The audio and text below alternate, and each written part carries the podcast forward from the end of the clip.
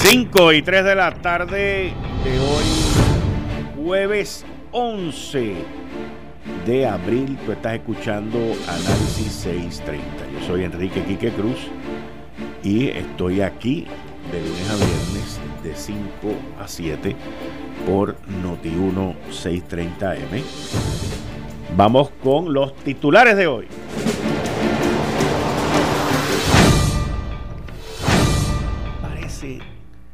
Parece ser que estamos en los tiempos donde los políticos iban a Washington, hablaban y la información llegaba a Puerto Rico en telegrama.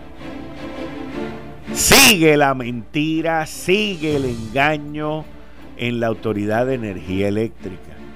Ahora resulta ser que José Ortiz y Bruce Walker son cuates, son buenos amigos, piensan igual y tienen los mismos planes para la Autoridad de Energía Eléctrica.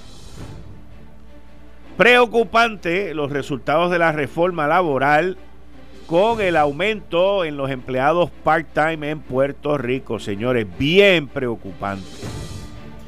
Gobierno de Ricardo Rosselló, mientras más explica lo de Julia Kelleher, peor quedan y siguen filmándole los comerciales al candidato del Partido Popular para las elecciones 2020. Y el PNP como partido no se queda atrás. Sigue en la ruta de meter las patas. El legislador José Banch es otro que ahora pues quiere hacer lo ilegal en legal. Y ahora pues los Ford Tracks son perseguidos, fíjense. No, hombre, no. Lo que queda aquí en esta isla es bueno. Los populares cuestionan el presupuesto y cómo es que se va a pagar. Que si va a ser con otro impuesto, pregunta, pregunta Tatito. Tatito va a ser con los chavos que sobran de las tres cruditas que ustedes nos espetaron. Hoy es jueves. Con el gabinete de los jueves, Atilano Cordero Vadillo, el economista Antonio Rosado y la licenciada Zoraida Buxo. Esto es Análisis 630 que acaba de comenzar. Son las 5 de la tarde en todo Puerto Rico. Puerto Rico. Hora de escuchar la evolución del análisis con el gabinete de expertos de mayor conocimiento en la radio puertorriqueña. Las fuentes más confiables. Fiscalización sin colores. El Estado no puede pagar por la vagancia. El Estado no puede pagar por la ineficiencia. No puede pagar por la indecisión. Con las dos caras de la moneda, siempre en busca de soluciones. Es hora de escuchar a Enrique Quique Cruz en Análisis 630. 5 y 6 de la tarde de hoy, jueves 11 de abril del 2019. Tú estás escuchando Análisis 630 por Noti1 630M, primero con la noticia. Yo estoy aquí de lunes a viernes de 5 a 7 por Noti1 630M y en el FM estoy en el área metro, me puedes escuchar por el 94.3 FM. La, la tecnología nos ha dado la oportunidad de que cuando nos mientan, agarremos al embustero. La tecnología nos ha dado la ventaja o la igualdad de poder estar en los lugares que no podemos estar y que el Internet y las transmisiones nos permiten.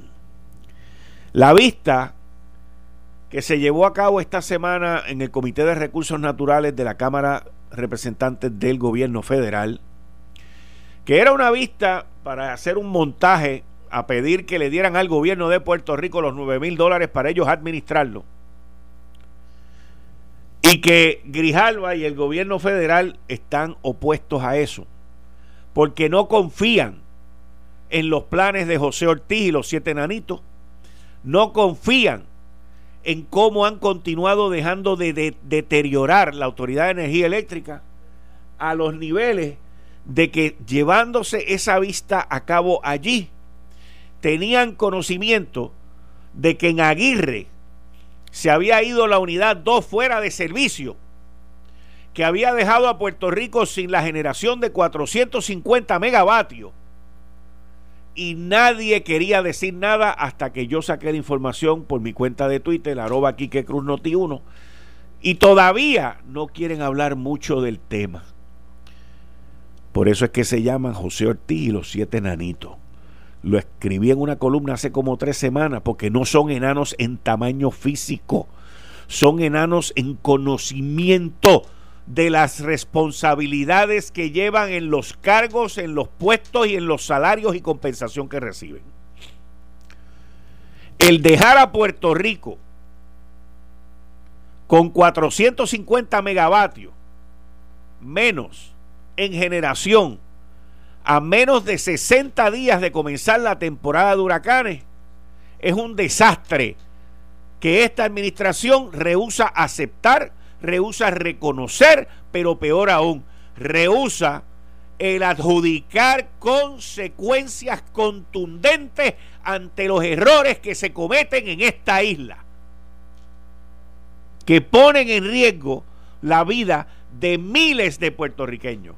Ya se murieron más de 3.000 en el huracán de María por la falta de electricidad en esta isla. Vamos a esperar a que se siga muriendo gente si viene una tormenta tropical o si viene un huracán porque el sistema no tiene la generación, la capacidad de generación que es necesaria. Y vamos a seguir permitiendo que mediocres, ineptos e interesados sigan saqueando la Autoridad de Energía Eléctrica y escondiendo lo que ocurre para luego venir ayer al nuevo día y ofrecerle una sarta de mentiras porque José Ortiz se tuvo que reunir con Bruce Walker porque sabe que lo que Bruce Walker dijo allí es completamente contrario a lo que él quiere hacer, a lo que él ha hecho. Y es contrario a lo correcto en electricidad para esta isla. Bruce Walker es como si fuera un cirujano, un neurocirujano, y José Ortiz, no voy a compararlo con ninguna profesión porque no quiero denigrar ninguna profesión en términos de conocimiento comparativo. Y ese es el problema que estamos aquí. Y hoy sale en el periódico El Nuevo Día una nota escrita por José Delgado, donde dice escuchen esto, porque el titular es espectacular. El titular no tiene nada que ver con lo. Yo le dije a ustedes, yo le advertí a ustedes el día de la de la vista en el Congreso que esto no iba a salir y no ha salido. El titular dice que la Autoridad de Energía Eléctrica y el gobierno federal planifican construir una planta de gas natural en Palo Seco. Eso es lo que dice el titular. Y José Ortiz dijo allí que debería ser de 300 megavatios y Bruce Walker dijo que debería ser de 1200 megavatios. ¿Pero qué significa eso? Los dos están de acuerdo en algo, en que es gas natural. Y los dos saben que quien se va a beneficiar es New Fortress, porque es quien único va a poder llevar gas natural al norte en Puerto Rico. Y como lo dije anteriormente, lo vuelvo a repetir.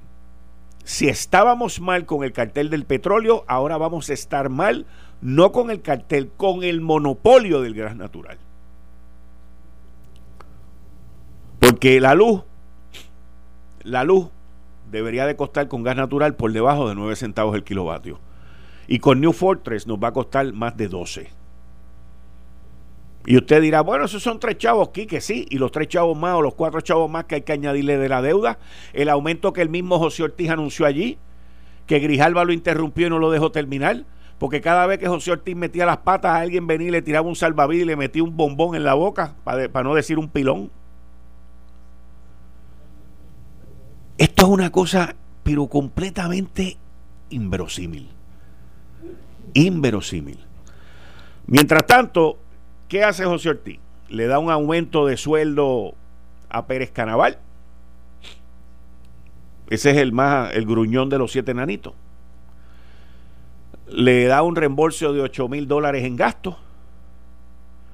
Usted sabe lo que es que a usted como consultor le suban de 79 a 120 y pico, 130 mil pesos así por, por la charanga. Un aumento de casi 100%. ¿Usted sabe lo que es eso? Y ahora acaban de mandar a hacer un estudio, porque eh, la, Autoridad de Energía Eléctrica no está en quiebra ni está en título 3. Los que están en quiebra son los empleados que no reciben aumento de sueldo, los que están en quiebra son los retirados, los que están en quiebra son los que están en la calle haciendo el trabajo, los que están en quiebra son los que no pertenecen al gremio de José Ortiz y los siete nanitos. Esos no están en quiebra, los demás sí. Y ese es el problema que sigue gastando y gastando. Ahora acaba de contratar una compañía para hacer un estudio. Escuchen esto, escuchen esto. A la Autoridad de Energía Eléctrica la van a privatizar y se la van a entregar a una entidad independiente, para eso está corriendo un RSP. Pues lo lógico, en un mundo no corrupto, en un mundo no inepto, en un mundo donde no hay burros, ni brutos, ni malos administradores, pues lo correcto sería que yo vendo y el que venga, el que venga, sea el que haga ese estudio. Pues ahora José Ortiz y los siete enanitos mandaron a hacer un estudio. Un estudio de las necesidades del personal, de cuánta gente hay aquí, de cuánta gente hay allá. Y lo que están haciendo, escúcheme bien, hoy 11 de abril a las 5 y 14 de la tarde, lo que están haciendo es que le están haciendo el trabajo al que ellos saben que se va a ganar para que no tenga que hacer eso pagado con fondos del pueblo de Puerto Rico. Lo mismo que van a hacer con el muelle de las barcazas, que lo vamos a pagar nosotros en la luz para que lo utilicen un Fortress y le venda gas natural a las industrias en Puerto Rico y se desconecten del sistema. Es lo mismo. Es el mismo sistema, corrupto, sucio, inepto. Es el mismo, es el mismo. Todo sitio. Lo mismo ocurre en, en el Departamento de Educación. Una compañía que se gana una subasta con 44 millones, cuanto el menor postor es de 22 millones. En Puerto Rico y en el gobierno de Puerto Rico es donde único ocurren esas cosas. Es donde único ocurre que tú haces una subasta para que se la gane uno con el doble, que me va a costar 100 millones de pesos más que el que tengo hoy. De eso es que estamos hablando. Y Whitefish, que todo el mundo lo menciona ahora en Washington de nuevo, fue idéntico. Whitefish tenía toda la información que más nadie tenía, igual que la tuvo New Fortress, según los documentos que yo tengo, igual que la va a tener el que gane la privatización de la Autoridad de Energía Eléctrica, que va a tener el estudio de los empleados, va a tener el estudio gerencial, va a tener el estudio de todo. Es más, lo más probable es que se lo entreguen ante, de antemano, como han hecho con todas las demás subastas, con Pratt Whitney, con lo de Palo Seco, con todo, que le entregan toda la información y de momento el que gana es el más bravo, es el más que sabe, sin haber visto nada, y es el que gana con el doble de compensación. Miren, Bruce Walker dijo claramente que lo que quieren hacer en Palo Seco choca completamente con la política pública de esta administración. Y les voy a decir por qué es que choca. ¿No? Les voy a decir por qué es que choca. Choca porque todo lo que dice José Ortiz sobre la energía renovable es una mentira. Es un discurso lleno de mentira, es un discurso engañoso, donde el interés es coger a los ambientalistas de soquete. Así de sencillo. No es más ninguno. Porque nos está llevando por el camino del gas natural con solamente un suplidor, con solamente un sistema que va a estar en el mar, con solamente la manera más cara de traer gas natural a Puerto Rico, que es almacenándolo en el mar. Y el Partido Popular, Partido Popular, Eduardo Batia y todos los demás enanitos del Senado, más los senadores PNP, en su mayoría, no todos, son partícipes de este enorme engaño, de este enorme embuste, de, esta, de este enorme fiasco del gas natural en barco. Los dos están acostados en la misma cama. Pero esa es la que nos toca. Esa es la que nos toca. Y nosotros nos toca señalarlo con la prueba que tenemos. Como se señala la prueba del aumento de sueldo a Pérez Canaval, el gruñón de los siete nanitos, el que reparte el bacalao, el anillo de seguridad de Pablo Escobar. Yo les hice el cuento de los anillos de seguridad de Pablo Escobar. Si no, pónganse a ver el patrón del mal de nuevo y van a entender lo que yo quiero decir. ¿Por qué la Autoridad de Energía Eléctrica no anunció el desastre que tenemos en, en Aguirre? ¿Y la noticia cuál es? No, vamos a los de los del carbón, vamos a salir del carbón, vamos a salir del carbón, vamos a salir del carbón. Hoy sale la verdad del carbón. El carbón no se puede sacar de Puerto Rico hasta el 2028 porque tienen un contrato allí y los contratos hay que respetarlos. Eso es claro. Y no es que yo esté a favor del carbón, yo no estoy a favor de nada, yo estoy a favor de que las cosas se hagan bien. No con los desmadres y los trasmollos que hacen en la autoridad, en el Departamento de Educación, en el otro lado con los bancos, en todos lados hay algo que siempre uno tiene la información y el otro no la tiene. Esto está cañón. Esto está cañón. Esto está del carajo. Esto está del carajo. Está del carajo. Y entonces cuando uno mira los resultados que se le pueden atribuir a la reforma laboral en Puerto Rico de esta administración, uno, uno dice, ¿dónde es que se crea la riqueza? Cuando uno ve el aumento tan vertiginoso de los empleos de part-time, y yo les, yo les digo, cuando yo empecé a trabajar en 1980 en el aeropuerto Limuño Marín, yo, yo comencé como un empleado part-time. La única ventaja que yo tenía sobre los demás empleados part-time en Puerto Rico en aquella época era que cuando el salario mínimo era 3.10 la hora, 3.20 la hora, yo me ganaba 7.45 la hora. O sea que yo podía ser un empleado part-time ganándome lo que se ganaba un full-time afuera y otros beneficios muy buenos. Pero el tú casarte o, o como sería hoy en día convivir con alguien en vez de casarte teniendo un trabajo part-time es bien cuesta arriba es bien cuesta arriba. Y en aquella época, cuando yo me caso después en 1982, todavía yo era part-time. Y mi esposa era la full time del hogar y la que traía más billetes a la casa que yo. Ella traía a la casa casi el triple, más del triple de lo que yo me ganaba. Pero donde yo trabajaba no había manera de llegar a full time en aquel momento porque era una operación pequeña de la línea aérea con quien yo trabajaba. Y no fue hasta 1984, después de estar cuatro años como part-time, que se presentó una oportunidad en otra área y yo entré en esa área que fue el departamento de ventas. En marzo 15 de 1984 yo entré en, el departamento de ventas en esa línea aérea como full time. Y no fue hasta después, cinco años, no, no cinco, tres años después que esa misma línea aérea expandió en Puerto Rico que se aparecieron las oportunidades de trabajar full time en Puerto Rico.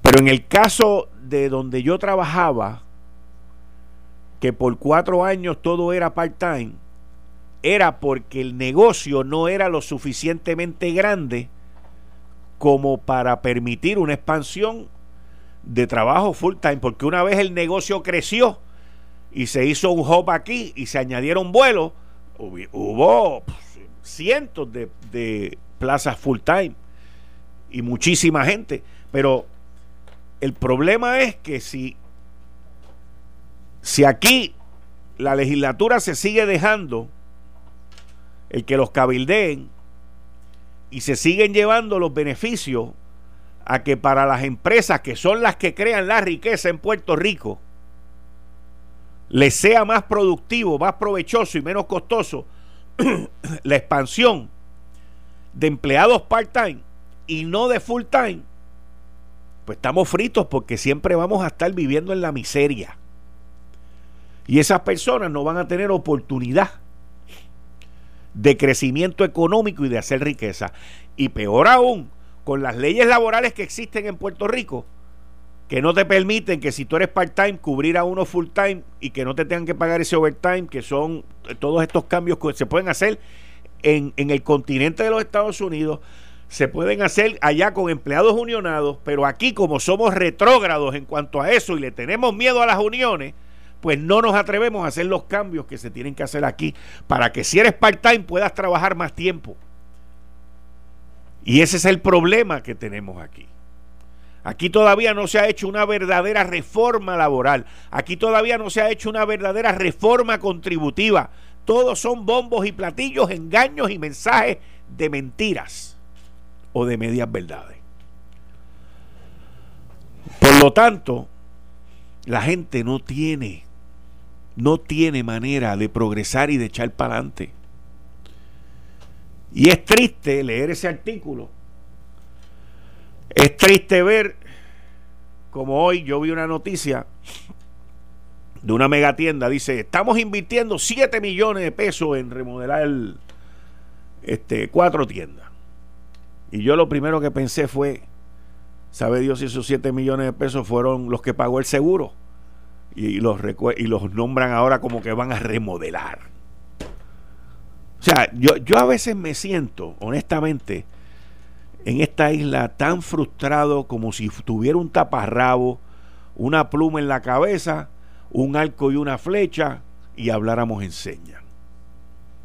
Por la manera como se nos trata de engañar por la manera como se nos miente. Y, lo dicen de una manera tan linda. Uno oye a José Ortiz hablando y con, esa tranquilidad que te mete ese embuste así, págata, y el otro viene y te dice, no, porque los empleados part-time están bien y el, y el desempleo ha bajado. Y uno mira esas cosas y uno dice, sí, cabrúfalo, porque tú estás full-time y te estás ganando un montón de billetes.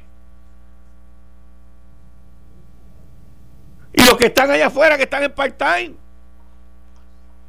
¿Qué hacen? Y yo creo en la empresa privada, yo soy pro empresa privada. Pero me doy cuenta que aquí el cabildeo es más productivo que echar esta economía para adelante, que la gente progrese, que haya riqueza, que la gente no tenga que coger cupones que la gente no, tenga que, como la pobre muchacha esa que salió los otros días, que está trabajando en un laboratorio y que no tiene plan médico para sus hijos. O sea, uno a veces se frustra, se frustra, se frustra. Y lo mejor de todo, que esto es lo que me levanta el ánimo, es que cuando yo termino este segmento, pues entonces empiezan varios amigos que tengo por ahí que están en el gobierno a decirme, contra chico, le diste duro al gobernador, le diste duro al otro, le diste al otro, pues que no están haciendo el trabajo que tienen que hacer. No lo están haciendo. Podrán tener las mejores intenciones. Pueden trabajar 35 horas al día, pero si no cumple y no ejecuta y no hace lo que tiene que hacer, pues estamos fritos. Estamos fritos. Estamos fritos y estamos destinados a fracasar. Destinados a fracasar. Bienvenido eh, a Tilano Cordero Vadillo y el economista Antonio Rosado. Bienvenidos ambos. Muchas gracias, como todos los jueves aquí en el gabinete de los jueves. Buenas tardes, Quique. Un cordial saludo a nuestra distinguida radio audiencia. Y como siempre, es un placer y un honor estar compartiendo con todos los jueves. Tony, mi distinguido amigo, buenas tardes. Saludos a Tirano, que está hoy con mi apellido arriba también, así que estamos de rosa, somos Team, Team Pink. Team Pink. Team Pink. Eh, un saludo cordial a todos nuestros radioescuchas, aquí para discutir algunos asuntos de, de sumo interés en este Puerto Rico que se avecina para las elecciones del 2020, porque ya esto empezó hace cuatro días. Así mismo, ¿eh? Bueno, empezó el 4 de marzo. Atilano, ¿cómo tú estás? que estoy bien, gracias a Dios, viendo los acontecimientos que están pasando. Eh, yo quisiera eh, comenzar este, con el nombramiento del secretario de Seguridad Pública, Ok.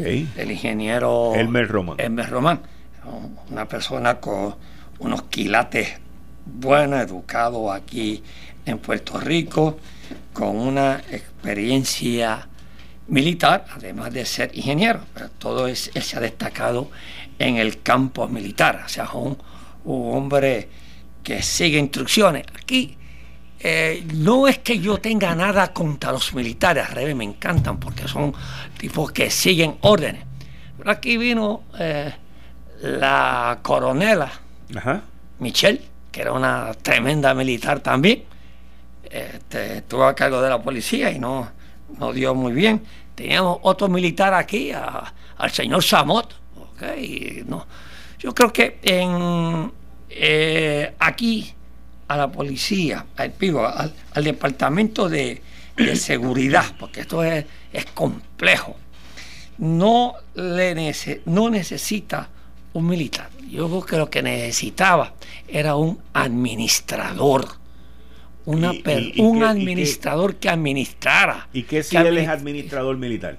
Perdón, ¿Y qué si él es administrador militar? no lo veo en el resumen que él, que él sea administrador este, militar, porque dice en las prioritarias, y voy a seguir, eh, voy, ya que me interrumpiste, voy, voy a citar el periódico. En su encuentro con los senadores, Román indicó que entre sus prioridades, mira las prioridades, entre sus prioridades está, están actualizar la tecnología en la agencia. Va a ser un estudio de tecnología en estos tiempos. Atender las preocupaciones de los comisionados que componen el departamento y reunirse con los alcaldes de la isla. Esto me suena a mí como que va a ser una extensión de hacer la política del señor gobernador. Reunirse con los alcaldes. ¿Para qué se va a reunir este con los alcaldes? Que tiene que reunir con los alcaldes. Para, para activar. Digo, para la en mi opinión, no Ajá. es una prioridad dentro de. Digo, es una prioridad, pero no está dentro de las primeras cinco, el reunirte con Y- los alcaldes. La policía tiene problemas más grandes que reunirse con los alcaldes, estamos claros de eso. Pero, se- pero él básicamente lo que está diciendo ahí son cosas que Pesquera no pudo hacer. ¿Ve? Eso, de eso es que se trata. El que viene siempre después va a tratar de llenar su vacío en lo que el anterior no pudo hacer. Los que eran enemigos de Pesquera ahora se van a convertir en amigos de Elmer. que, pero ¿y dónde está la Es- ca- así es la- o, sea, así o, sea, es. o sea, aquí es cuestión de, ami- de amigos. Entonces vamos a buscar. Entonces, mientras tanto, los asaltos siguen, el crimen sigue. ¿Cuál es la política de detener la delincuencia en Puerto Rico? De eso es- él, él- él no me habló a mí. Él no me habló a mí sobre eso. Él no ha hablado sobre la crisis que hay en la policía de Puerto Rico. Él no habló de los policías que se están yendo para Estados Unidos y están abandonando el país. Eso es lo primero que tiene que atender este señor. No es reunirse con los alcaldes, ni hacer política, ni reunirse este, este, con los policías municipales. Es resolver el problema que tiene con la policía de Puerto Rico. Detener la emigración de los policías. Hacerle justicia a los policías. Ese es el primer plan que tiene que tener él. O si no, lamentablemente, al distinguido este, señor Román, yo lo veo que va a ser víctima nuevamente de los políticos y del sistema político en Puerto Rico. No le veo un plan agresivo, porque no, no lo dijo. Y lo primero, lo que, lo que quiere este país, lo que queremos todos nosotros, es una persona que nos diga a nosotros, oiga, ¿cómo vamos a resolver la delincuencia en Puerto Rico? No nos dijo primero cómo va a resolver el problema en ciencia forense. Oye, yo lo primero que iría es a buscarle soluciones a los problemas graves que tiene Puerto Rico. A buscarle soluciones a los problemas graves que tiene el Departamento de Seguridad en Puerto Rico. No unirme con los alcaldes, ni hacer relaciones públicas con los alcaldes. Él no es ningún relacionista. Ahora, si viene a hacer política, que lo diga con un uniforme y se lo ponga militar. Va a dar pena el, el distinguido caballero porque los políticos se lo van a chupar. ¿Y quién es el que va entonces a sufrir? El pueblo de Puerto Rico. Y la policía. Y la policía, que le sigue, entonces se siguen emigrando. No viene con un plan para hacer una nueva, academia. No tiene, no hay un plan estructurado, a menos que él dijera, voy a continuar con el plan que tenía el administrador pasado. Ni eso dice tampoco. Fíjate que yo no le veo a esta persona que vaya a hacer grandes cambios en la policía de Puerto Rico. Él podrá hacer los cambios y podrá ser exitoso en cuanto y en tanto el gobernador le dé las herramientas y los recursos económicos que él necesita. Que fue lo mismo que le pasó a Héctor Pesquera. Héctor Pesquera. He dicho. Mira, yo- yo- tú, tú sabes que Héctor Pesquera lo pusieron mal en, la, en su posición. Héctor Pesquera era para dirigir a la policía con toda la experiencia que él tiene. A dirigir esa, esa, a la policía. Sino que Héctor Pesquera, con el bagaje que él tenía del FBI, ahora lo entraron a dirigir una sombrilla. Que esa sombrilla está en bancarrota. Pues, Esa sombrilla no, esa sombrilla no aguanta ni un, ni un chubasco. Porque esa sombrilla necesita un administrador. Ahí es lo que necesita esa sombrilla. Pero la policía de Puerto Rico lo que necesita es una cabeza que sepa, que motive a la policía, que le haga justicia a la policía, que se vaya a pelear con este, con la Junta para buscarle fondos a la policía, que vaya a Estados Unidos a buscarle fondos para la policía, para que se haga justicia a la policía de Puerto Rico y detener la inmigración en Puerto Rico. Mira, ahí la policía, el presupuesto del año 2017 fue nada más que 734 millones de dólares. En el 2018, 683 millones. En el año 2019, 887 millones.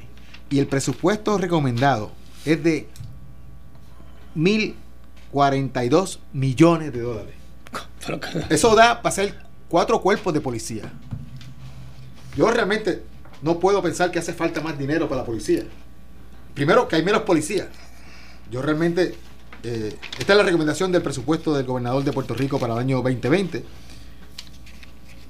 Y al igual que el presupuesto del Departamento de Educación, que hay muchísimo menos estudiantes, también estamos aumentando el presupuesto del Departamento de Educación. Así que, que realmente yo no creo que el problema aquí es un problema de asignación de recursos. Aquí hay un problema de, de cómo se utilizan los recursos. El problema, cuando tú tienes una estructura como esta, que son monopolios que se han creado dentro del eh, organigrama del gobernador, que dependen de los impuestos que le sacan a la gente que trabaja y produce en Puerto Rico, allí no a nadie le importa ser racional con los gastos. Eso no tiene ni, no, eso, no, es- eso no es en ningún momento la prioridad de ninguna agencia del gobierno. Alguien tiene que ponerle las restricciones, alguien tiene que ponerle los parámetros y la métrica que establezcan cómo se utilizan esos recursos. Cuando tú tienes este despilfarro que tenemos en el gobierno de Puerto Rico, definitivamente tenemos que buscar la forma de racionalizarlo. Si tuviésemos alguna métrica para poder evaluar esos recursos que estamos asignando a la policía, al Departamento de Educación, a este montón de, agencias y un, y un montón de recursos que, que no tienen ni nombre y apellido, definitivamente necesitamos saber qué se va a hacer con esos recursos. Y aquí no existe en ninguna agencia del gobierno ninguna métrica para establecer cómo se van a utilizar esos recursos en un momento determinado. Yo estoy de acuerdo contigo, Tony, pero también ese despilfarro que tú bien, tú lo describes, de ese despilfarro y esa mala administración, lo que están aquí llevando este, las consecuencias son la policía de Puerto Rico y el pueblo y el pueblo de Puerto Rico. Bueno, el pueblo de Esos son Puerto los que Rico- están sufriendo. Puerto Rico es el pagador. El pagador. Es el pagador, que- el que nosotros paga que por todo este desperdicio. Es correcto. ¿ok?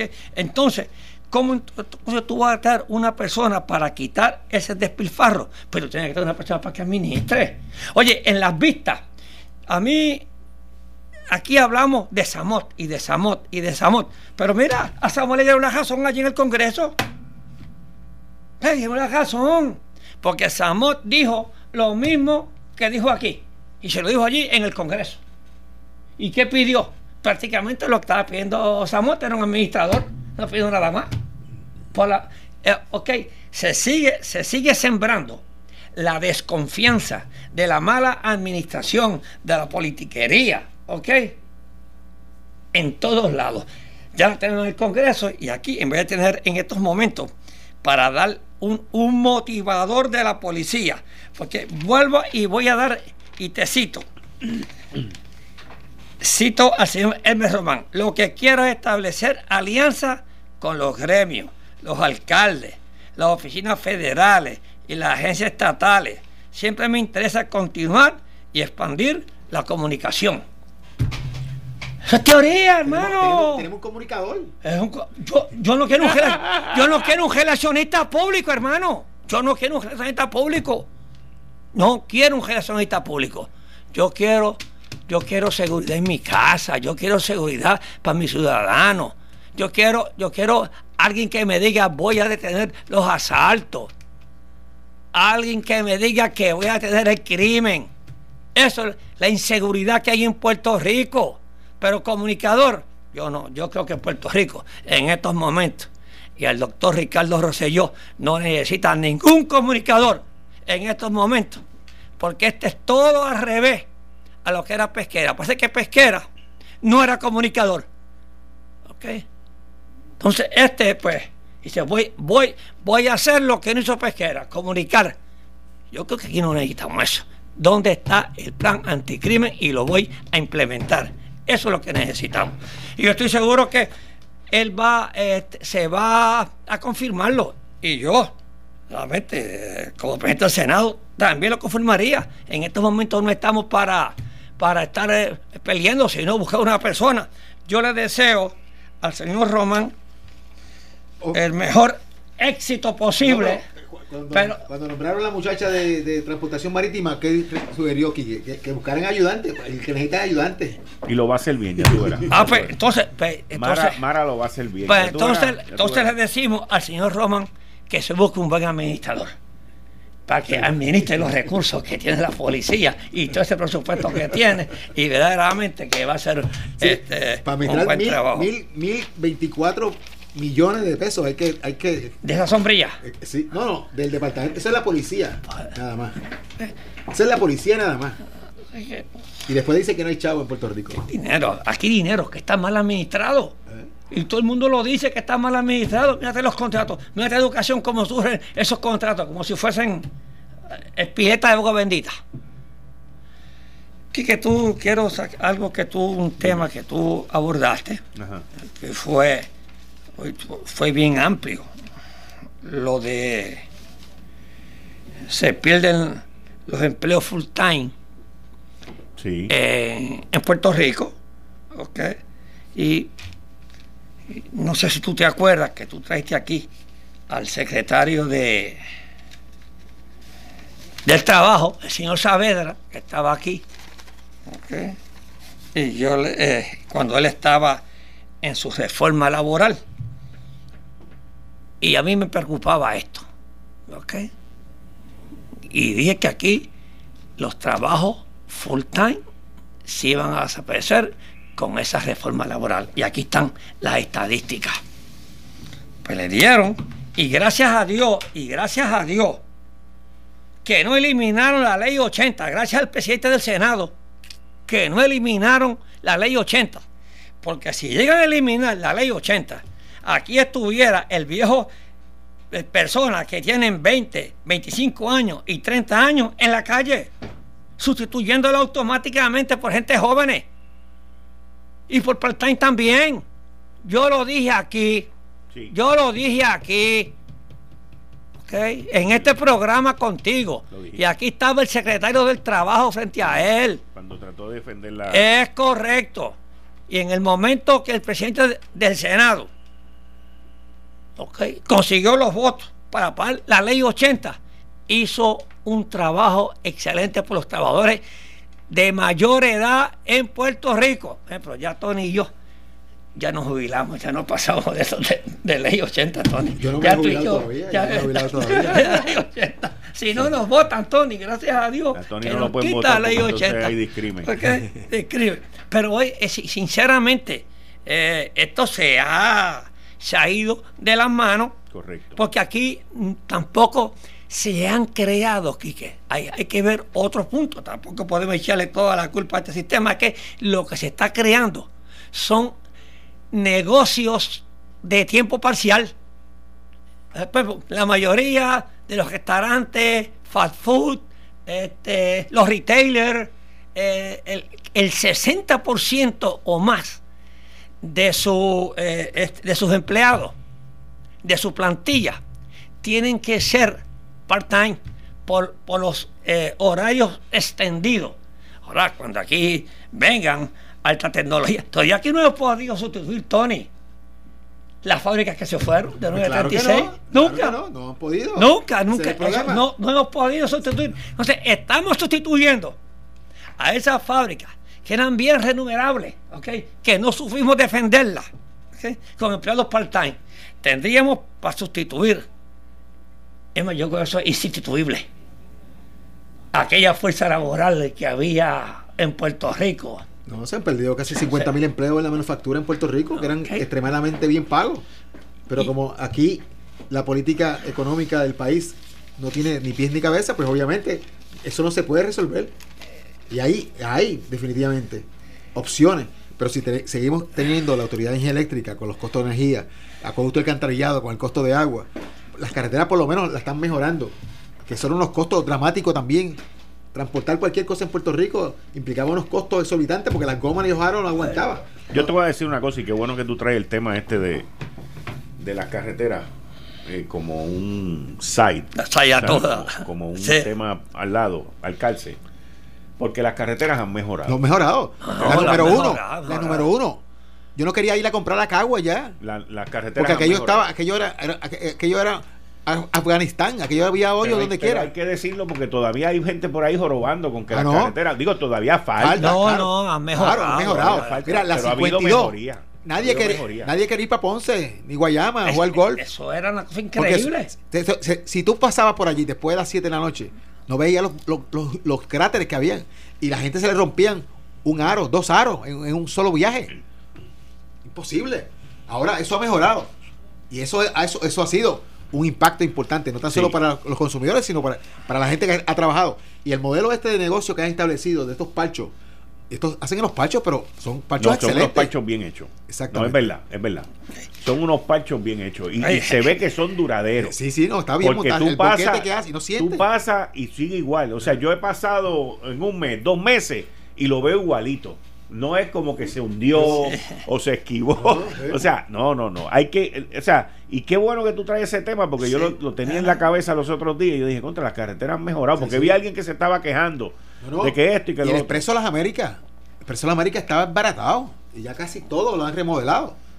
Bueno, gracias a los fondos por el huracán. Claro. Que si no, No. Pa- pa- Pablo, esa Los, los- que- los- los fondos Sí. son- FEMA Sí, o son este, de, de eh, carretera o eh. reconstrucción.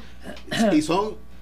Pero los, por lo menos va- estamos viendo el resultado de unos se recursos viendo, que llegaron y se están utilizando de la forma correcta. y se está y se está creando empleo. Pero mírate, Tony, a mí, volviendo nuevamente a, a- a estos números, tú que eres economista, Tony, eh, eh, en la encuesta de- del Grupo Trabajador en septiembre de 2018, estimaba que en Puerto Rico había 779 mil personas empleadas a tiempo, a tiempo completo. Esa cifra se ha reducido consecutivamente hasta llegar a las 699 mil personas. Hoy demasiado de drástico lo que se ha reducido el, el full time en Puerto Rico, el empleo a tiempo completo. Es, es- es- es- es mucho. Y eso, una economía así, no puede repuntar. No puede. O sea, entonces, ¿quién se afecta ahí? Se está afectando mucho el consumo. Se afecta el consumo, hay menos dinero, hay menos empleo, hay menos hipotecas, porque la gente, oye, un part-time no puede coger una hipoteca, bien, pero un carro. tú, tienes, tú tienes los negocios en Puerto Rico que pagan, le bajaron la tasa contributiva de, de 39 a 37 Ay, pero eso no- Y cuando Estados Unidos es 21. es que- Entonces, tú- eso es un la- engaño. la- Entonces la empresa, pues, ¿cómo va a reclutar? Es un milagro que estén reclutando part-time. Porque si tú tienes esas contribuciones, y tienes esos costos de energía, y tienes esos costos de agua, y tienes esos costos del Fondo Seguro del Estado, ¿qué, qué, qué te queda a ti para, para contratar al empleado? ¿Ves? Eh, o sea, ¿A qué? hay que ser racional. Las empresas no tienen la alternativa que tiene el gobierno de que puede salir a la calle a ponerle impuestos a la gente. La- lo único que ha aumentado aquí Subir consistentemente, lo único, y- pero, pero tú no puedes subir los precios, porque estos los precios, si tú los subes, la gente deja de comprarte. Oferta y demanda. Porque tú no eres, tú no eres, no eres un monopolio. Calma. Ya. Vamos, ese va a ser el tema ahora. No, no, coño. Pues Vamos a algo serio. Oye, Zulita, oye, estamos en el aire. Ese es el tema ahora. Dicho una mala palabra, Tranquilo, eso- tirano. Tranquilo, eso. Estamos en el aire. Sí, estamos en el aire. Licenciada. discúlpate. Discúlpate, Atilano. licenciada. Ay, gracias, Atilano, Antonio. A ver, ya. Sí, ya. Eh, y pues obviamente Quique y a todos los amigos de Noti1 que nos escuchan y nos ven por noti1tv.com. ¿Qué pasó? Si los radio oyentes supieran que nosotros hacemos más análisis fuera del aire que en el aire. No, al contrario. Hay que estar en, el aire, combinar. En Ajá. el aire hacemos más análisis. Fuera del aire lo que hacemos es decir las cosas que no podemos decir al aire. Eso es el análisis prohibido. El análisis prohibido. El prohibido. El El prohibido. El prohibido. Bueno, Atilano, dime. Cordero Vadillo, creo que fue la semana pasada, o la, no, no fue la anterior, cuando se formó el lío de que Miguel Romero no iba a votar a favor del Sí, Código hace, Civil. hace- hace dos semanas. hace dos semanas. Atilano dijo aquí, y lo recordamos ahorita, ¿Sacó su bola de cristal? sí, eh, El- el- el que- el que al, que, político, al que el no le gusta, al que no le gusta, al que no le gusta darle política, el que no le gusta. al que no le gusta, habló aquí y dijo que a Miguel Romero le iban a echar A un a candidato. un candidato. Que, que el señor Tomás Rivera Que ya se encargaría de buscarle, sí, cárgale- cárgale un candidato. de buscarle, echarle a alguien. Y yo te tengo que decir que hoy yo estaba, estuve en la calle y, y vi la noticia, pero no me acordé de eso que tú dijiste. Y cuando estaba preparando, montando el programa aquí, como a las 4 y 10 de la tarde, vuelvo y veo la noticia y yo veo la, foto de Zoela Boy y toda la cuestión de Zoela Boy y todo esto. Y yo digo, lo primero que yo pensé fue, eh, si Romero si, si Miguel Romero eh, quiso ganar algún tipo de adepto con el ala liberal del PNP, que la hay, eh, al no votar por lo del Código Civil, pues también entiendo que ese espacio ya ha sido ocupado por Zoela Boy. O sea, ese espacio ya Zoela Boy se encargó de, de que es de ella. Igual que el, el- el de los demócratas y de la mayoría liberal de Puerto Rico, quien lo llenó fue Carmen Yulín. Carmen Yuli. Carmen Cruz fue la que lo llenó. Carmen Cruz. Así que, eh, y ahorita estábamos fuera del aire y Atilano pues vino y sacó su, su análisis y, y dijo, yo lo dije aquí, taca, taca, taca, taca. Esto fue fuera del aire, eso es lo que estamos hablando ahora fuera del aire. Así que Atilano, te dejo. No sé, ya, yo- ya yo di el preemption. Yo no analizo política, pero lo que pasa es que nosotros Pero tú lo analizaste bien, Lo- tú lo analizaste yo- muy bien es y, que hoy, y hoy nos refrescaste la memoria. Es que, Quique, nosotros los empresarios, y tú estuviste en ese, no te creas que nosotros dicen, nosotros analizamos cada paso que damos y cada momento. El político no analiza tanto porque tiene que ser espontáneo. Que te- Entonces lo cogen, está en el foro. Entonces cuando nosotros estaba, cuando este, sucedió lo de mi amigo Miguel Romero, pues el aprecio y distingo este, yo te dije, bueno, si conociendo yo al señor presidente del Senado, que le, eh, ante la opinión pública va a quedar mal él, porque estoy seguro que el señor presidente del Senado quería darle el veto al gobernador y lo que tenía era un voto. Y ese voto es, era el del amigo Miguel Romero, que había votado a favor. Después que yo oí la entrevista eh, que tú tenías el día antes, yo dije, este va a venir como va a venir un estratega empresarial y un estratega político. Oye, me dejaste en la bancarrota y más y más él, Tomás, siendo presidente, porque a mí, este, el que me socavara el liderazgo mío en una institución, yo siendo presidente, si no tenía razón, pues mira, yo iba a eliminarlo. Y, y el primer error que cometió el, el amigo fue enviarle la carta al señor presidente poniéndole a, su disposición las comisiones que hizo el señor presidente.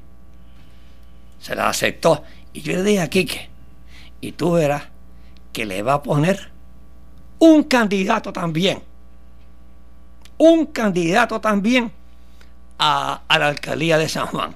Sí, así lo dije. Y lo discutimos aquí, aquí eh, fuera del aire. Pero es que Lo eso no es aquí. nuevo. Eso, eso pasa mucho. Pues está bien. Está bien. O sea, sí, se- está bien, se pero se arriesgó. Y, No, por eso, pero lo ¿Qué? que tú dijiste, eso va a pasar aquí también otra vez. No, mira, aquí está Entonces, va- eso es. Vas a tener y vas a tener un y vas y a tener para un- mí, un candidato primarista esta- de Rosselló y un candidato primarista de Rivera Chat. Pues yo te digo entonces que perdió mi amigo Homero. Te lo digo de ahora. Digo, yo, yo no analizo política. Perdóname. Apúntalo, apúntalo, grábalo, Se me grábalo. fue. Grábalo, grábalo. ¿Ah? En esa parte yo no sé, porque No, yo, pues veo, yo no yo- sé. yo lo veo a él fuerte, lo veo, Eh, veo a Miguel fuerte. Sí, pero Tomás tiene a los alcaldes, tiene, Tomás tiene, ha hecho un trabajo de base mucho más amplio. Tomás tiene la base, tiene el corazón de rollo. El señor presidente tiene a la gente que va a las primarias. Estoy seguro que de los que estamos aquí, yo nunca he ido a una primaria. ¿No he ido a una primaria, Tony? Nunca, yo nunca he ido a una primaria. ¿Tú no has ido a ninguna Yo- primaria? Nunca, nunca he ido a primaria. Yo sí. Ah, ¿verdad? Ah. Porque en el PIB nunca han habido primaria. Esa es una plancha. Sí, no es primaria. Gracias, Quique. Tienes razón. Hubo una primaria. Ajá, dime, dime. ¿Cuándo fue? Muchachos, eh, Fon, ¿cómo se llama aquella señora Fon que era actriz? Ah, Marta que Fon. murió, Marta, Marta Fon, Fon. que Marta murió Fon. hace poco, sí. Sí, que bien buena gente. Y la decapitaron, no, no volvió. Pero en el mundo este de los, de los partidos políticos que, que tienen alta participación, Sí, no, no de las caído. fraternidades. En las fraternidades no hay primaria. no, no, ahí no hay primaria, fraternidad, no hay primaria. Pero salió y yo creo que esto va a ser bien, bien Digo, eh, eso- en la es- parte de San Juan. Pero eso solamente si se materializa la aspiración de, de, de Zoe Lavoy, si se materializa.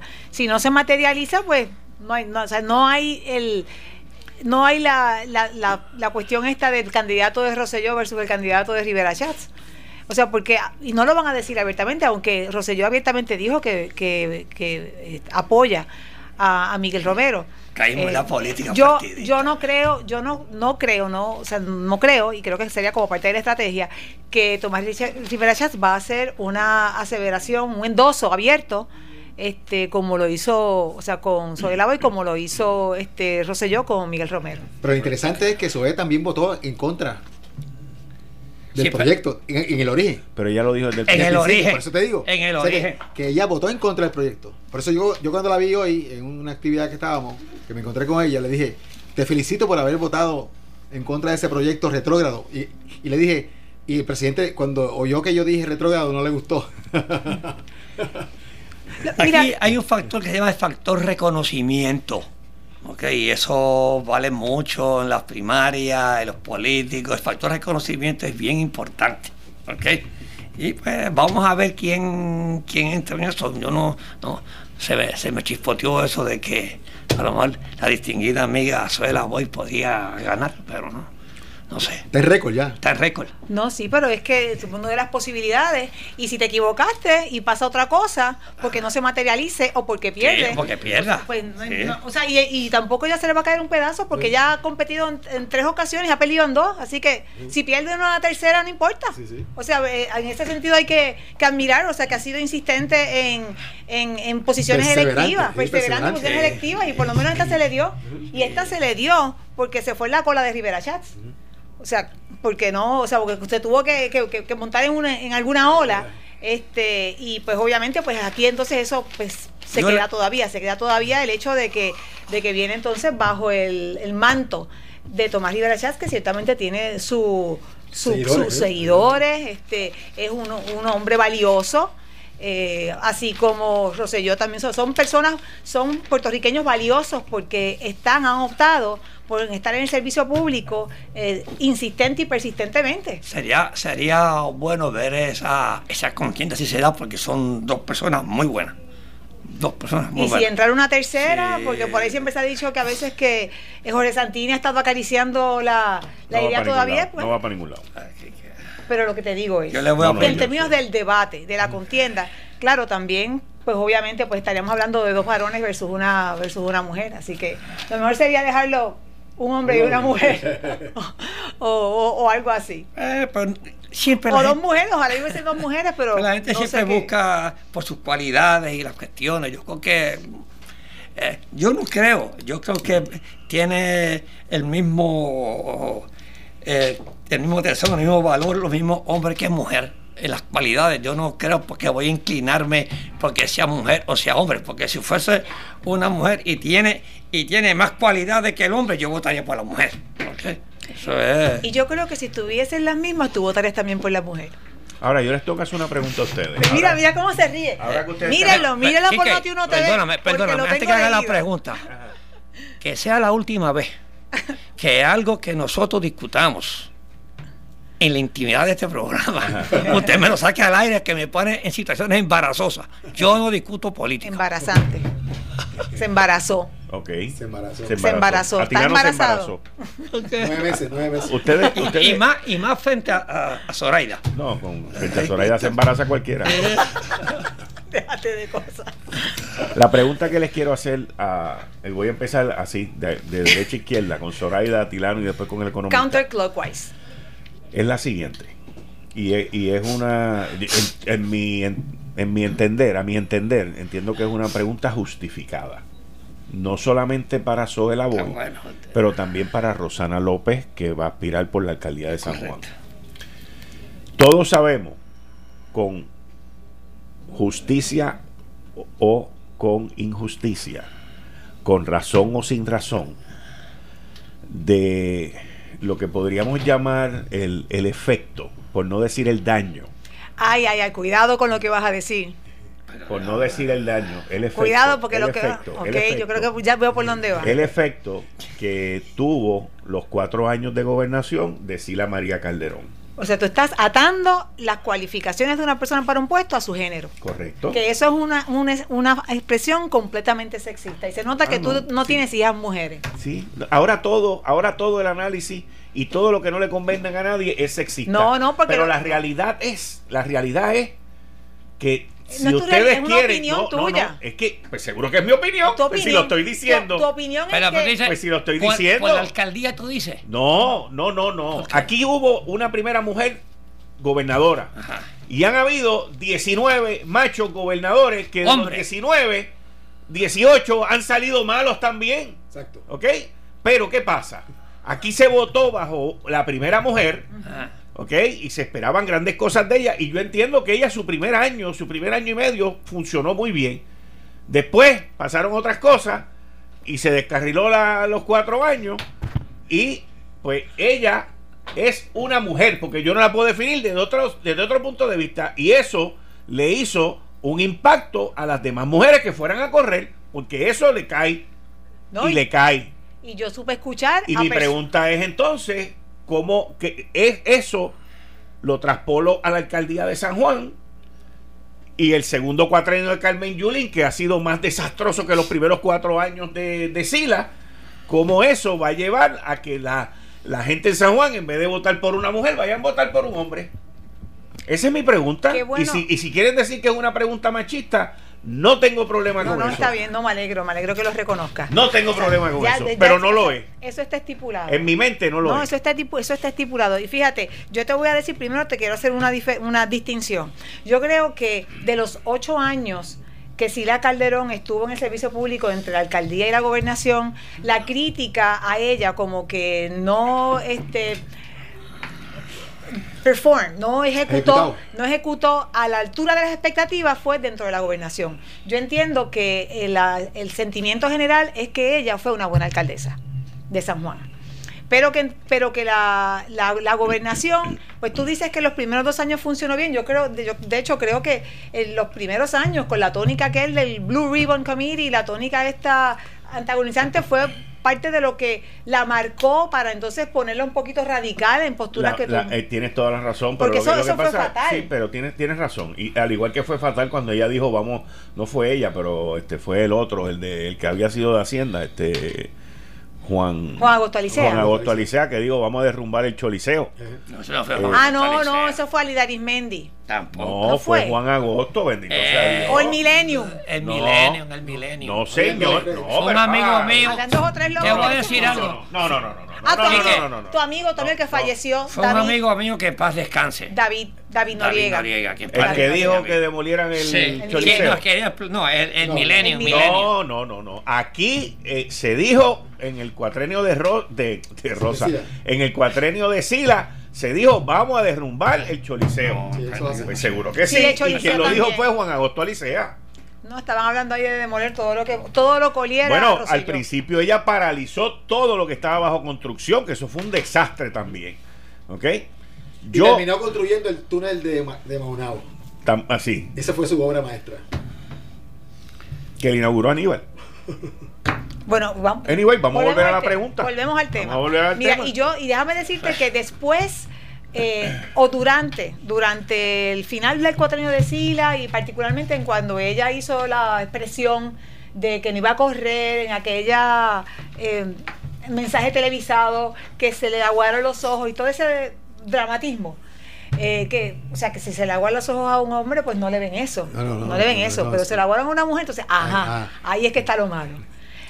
Eh, decían, Pues desde mi punto de vista, no, by the way. Ni de un hombre ni de una mujer. Los hombres pueden llorar y las mujeres pueden llorar no, no, también. está, ok, perfecto, pero esa, esa, esa Eso- otra vez, ese esa no tu es machista, ¿ves? Esa es tu opinión. Igual que la, no, las dos son opiniones, las dos son opiniones. No machista. Pero yo recuerdo que había quienes decían, y yo, y, y yo le pregunto a ustedes, porque yo creo que ustedes tienen que haberlo escuchado varias veces, que decían, después de Sila van a pasar siglos o muchísimos años antes de que vuelva una mujer a ser Eso es Eso es así, eso es así. ¿Tú lo escuchaste, Atila? Eso es así. Lo decían así porque... mundo- todo el y- mundo y desde entonces... Pero y entonces lo que yo digo está mal, porque yo estoy haciendo mi punto de referencia y de análisis a base de eso. de- a base de pero, eso. Ok, pero lo que pasa es que lo que te digo no es que eso que te acabo de decir esté bien, es que es tan sexista, Pero es que yo tan no estoy- machista es que yo no y estoy tan diciendo- retro. pero Algo así lo diría Trump, vamos. Pero, pero, pues, pero, pero, pero, porque no, algo así lo haría Trump, no. No lo diría no, no, Trump. no, tampoco. Lo que pasa es que Trump y yo somos los únicos que nos atrevemos a decirlo, porque Oh, todo el mundo wow. lo piensa también. No es oh, wow, es que es la verdad, es una realidad.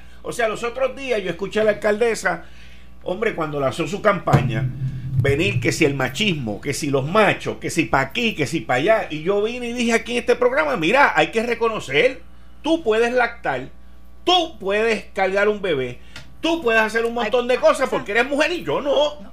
O sea, definitivamente Pues quimi- químicamente y no eso es el macho, y eso es el machista. No. Ah, a ver. No, re- no, hay unas hay unas condiciones, o sea, genéticas, químicas que nos hacen diferentes. Exacto. Pero cuando estamos y a hablando, ti te hacen mujer y a mí me hacen hombre. pero eso no y te el que no tú seas mujer y yo sea hombre no quiere decir que yo sea macho. pero no te descualifica ni te hace menos capaz el hecho que tú seas una mujer para alcanzar una posición como la gobernación o como la presidencia. Es que yo no dije eso. Yo lo Pero que estoy tú- diciendo es que en una posición, como pasó en la gobernación, que el mismo Tony y, y todos recordamos que, y tú lo acabas de decir también, eso. pasarán más de mil años. O sea, y no solamente pasarán más de mil años. En el 2020 se cumplen 20 años desde que ella la eligieron. Ella la eligieron en el 2001, eso en el 2021 se cumplen 20 años y no ha vuelto no han vuelto no ha vuelto a haber una candidata a la gobernación que sea mujer.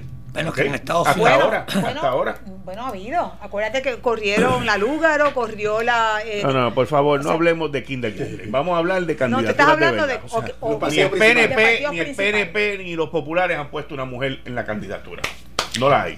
O sea que por lo menos nosotros tenemos una ventaja a la gran nación americana. ¿De que hemos tenido una mujer Correcto. gobernadora. No, no, que en no, Estados. Unidos todavía no En ha visto Estados una Y al igual que no. tenemos una mujer presidenta del Tribunal Supremo y en los Estados Unidos no. Eh, es correcto, ok. Pero en O sea, los estamos estados, adelantados en esas cuestiones. No, mira, no. estamos En adelantados. eso no somos tan machos.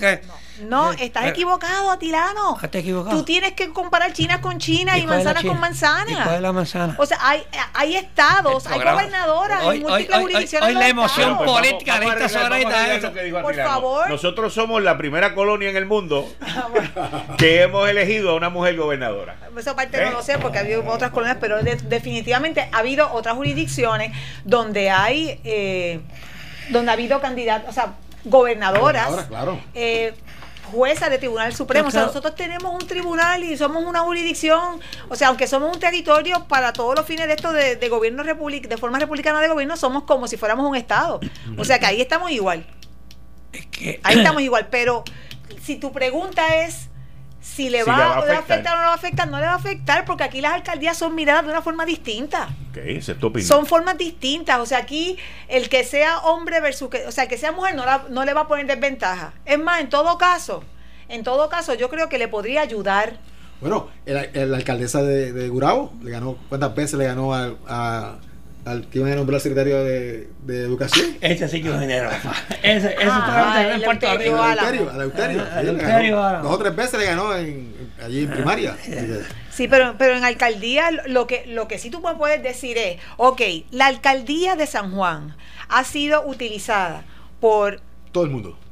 Ok, por todo el mundo, pero por, por muchos Todo el mundo. Como catapulta Menos- hacia menos- la menos gobernación. Felisa, menos Felisa. Catapulta hacia la gobernación. O sea, han lo han tratado. Sí, sí, todo el mundo. Todos lo han tratado. Bueno, allí- menos Jorge. Jorge Santini no lo trató. No le dieron Porque- break. porque- No, le dieron break, no le dieron break. No le dieron break. No, Por eso, él no pero- se quiso tirar. Por, por eso, o sea, él está. Bueno, pero la- el asunto es que, mira ahora, o sea, obviamente tu amiga está Antonio, Carmen Yulín Cruz, o como, como ustedes le dicen, Carmen Cruz. Carmen Cruz es el nombre de ella. Está bien, fue Carmen Cruz. Fue usted, o sea, lo usó. Sila lo usó, o sea, eh, eh, Carlos Romero Barceló Se lo lo usó, eh, Héctor Luis Acevedo Hernán la usó, Padilla. Hernán Hernán Padilla, Padilla. ¿quién José por ahí? No, no fue No, pero eso está en salud. En la capital. Sí. O sea que, que en realidad pues ha ha ocurrido eso. Eh, y, y ahí sí te digo yo que ya eso como que como que no, no Yo cae creo- bien. Se llama, ya como que eso no cae bien. Que estén utilizando de plataforma por el factor de reconocimiento eh, las alc- la- una alcaldía El de la, de la dinero, capital. el dinero que tiene el municipio. Es el segundo presupuesto más grande. El dinero.